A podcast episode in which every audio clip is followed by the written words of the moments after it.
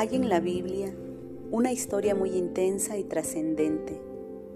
Es la historia de José y está en Génesis a partir del capítulo 37 en adelante.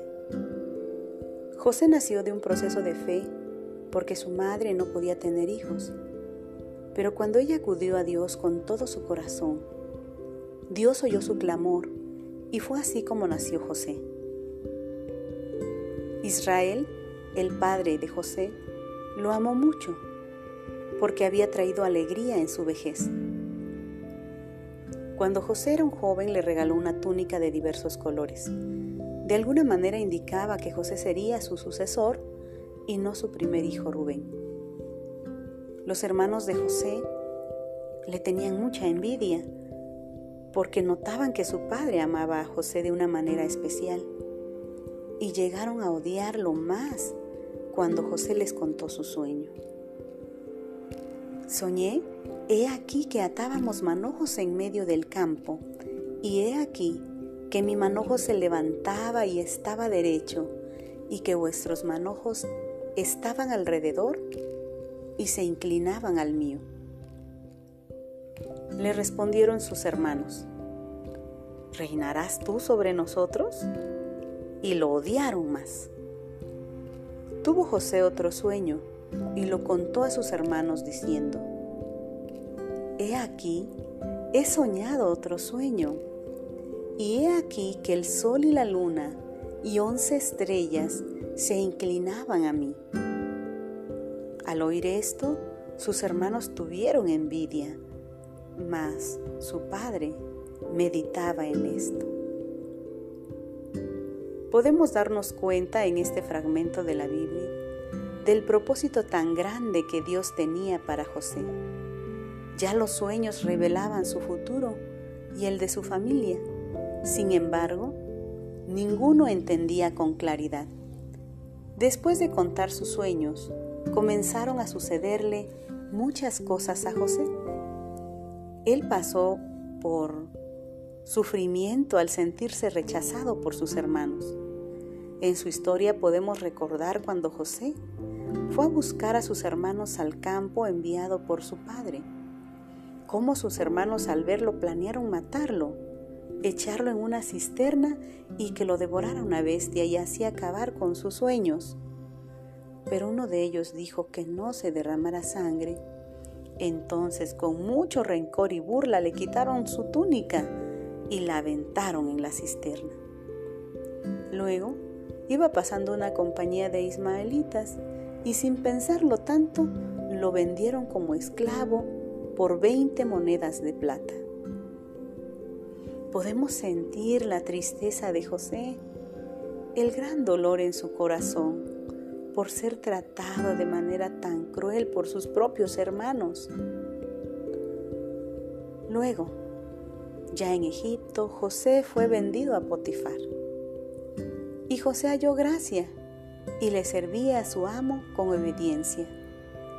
Pero sucedió que la mujer de Potifar quiso seducirlo. Pero José huyó y esto le costó la cárcel de manera injusta. Sí, José fue a la cárcel, donde estaban los presos del rey. Pero Jehová estaba con él y él halló gracia con el jefe de la cárcel. Y pronto puso a José al cuidado de todos los presos. Después José adivinó dos sueños, el del copero y el del panadero. José pidió al copero que cuando volviera a ser reinstalado en su puesto, le hablara a Faraón de él, pero al copero se le olvidó. Pasaron dos años cuando Faraón tuvo un sueño que ningún sabio de Egipto podía adivinar.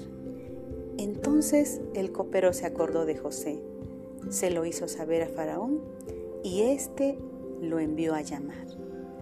Le dijo que sabía que él interpretaba sueños y José dijo que solo de Dios venían las declaraciones de los sueños. El faraón, al reconocer la sabiduría en José, lo nombró gobernador de Egipto. Y en el tiempo de hambre, sus hermanos fueron a él y José los ayudó, los perdonó. Sobre todo, José había entendido que Dios había permitido todo cuanto le aconteció porque para preservación de vida Dios lo había enviado delante de ellos.